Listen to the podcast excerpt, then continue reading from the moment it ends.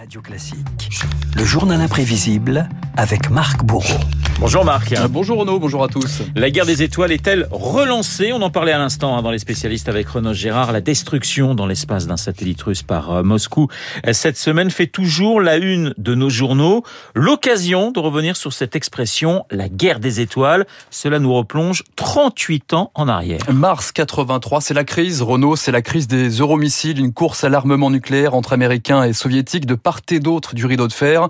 En pleine fièvre, Ronald Reagan lance alors l'initiative de défense stratégique, un bouclier pour éviter les attaques balistiques. Je vous exhorte à vous opposer à ceux qui ont placé l'Amérique en situation d'infériorité militaire et morale. Je vous exhorte à vous méfier de la tentation de l'orgueil, d'ignorer l'histoire et les impulsions agressives d'un empire du mal, de ne pas vous retirer de la lutte entre le vrai et le faux, entre le bien et le mal.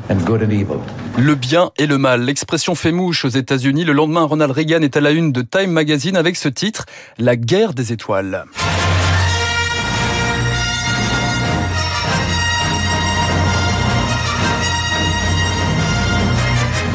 Alors autant vous dire Renaud que George Lucas l'a très mal pris quelques semaines seulement avant la sortie en salle du troisième volet de sa saga, car comme dans le film, Reagan nous parle d'empire et comme dans le film, il est question de rayons laser. Quand la science-fiction rejoint la réalité, écoutez Renaud cet inventaire lors d'un reportage sur Antenne 2.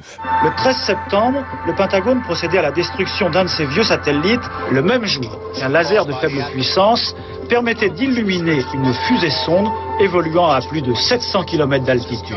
Un autre laser chimique était utilisé pour détruire au sol un premier étage de missile intercontinental simulant une fusée soviétique nucléaire. La guerre des étoiles est déjà déclarée. Stop Star Wars. Stop weapons in space. Aux États-Unis, plein un parfum de défiance, comme dans ce spot télé, un collectif de scientifiques appelle à bannir les armes de l'espace. Sérieux trouble aussi chez l'allié européen. En France, le président François Mitterrand met en garde attention à ne pas tomber dans le côté obscur de la force. Le projet Guerre des étoiles présentera une possibilité d'apprendre beaucoup de choses. L'espace, dans le siècle prochain, entrera pleinement dans les stratégies mondiales. Mais le projet américain reste un projet obscur.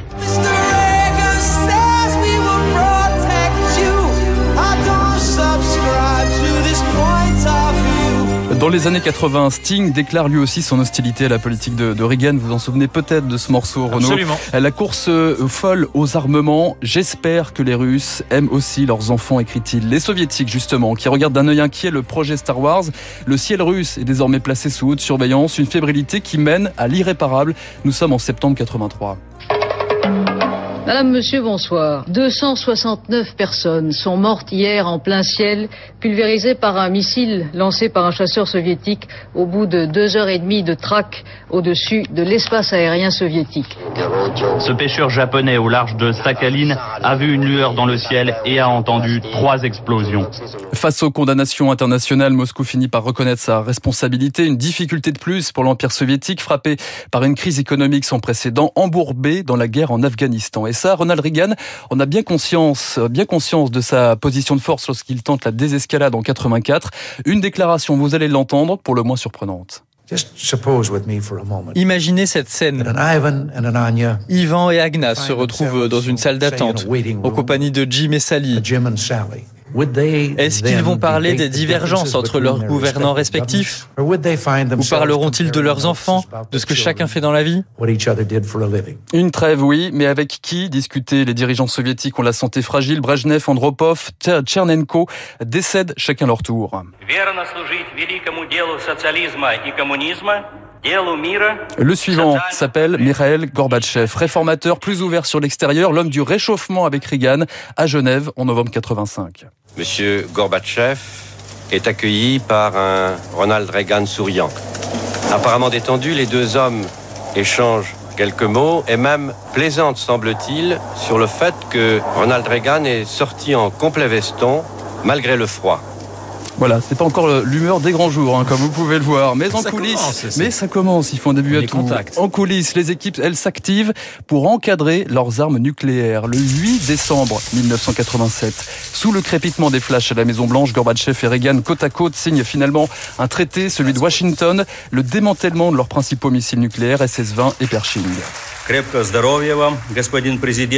Le soir même, réception à la Maison Blanche, Gorbatchev promet à Reagan un dialogue constructif, de meilleures relations entre les peuples. Au moment de porter un toast, le président américain, lui, surprend tout le monde. Il improvise en russe. Je vous propose de le réécouter. Nazdrovia avec l'accent américain. Oui, pas évident. Si l'opération Star Wars ne verra jamais le jour, ce grand bluff conclura surtout la dernière poussée de fièvre euh, États-Unis-URSS avant la dislocation de l'Empire soviétique en 91. Et ça, pas impossible que Vladimir Poutine garde ce souvenir en tête aujourd'hui. La guerre des étoiles débutait il y a 38 ans. Le journal imprévisible avec euh, Marc Bourreau. Merci Marc. Il est 7h53. Dans un instant, le décryptage de David Barou. Je vous rappelle, euh, mon invité à 8h15, Alain Minck, essayiste et économiste. À tout de suite. Vous écoutez Radio Classique. Avec la gestion Carmignac, donnez un temps d'avance à votre épargne.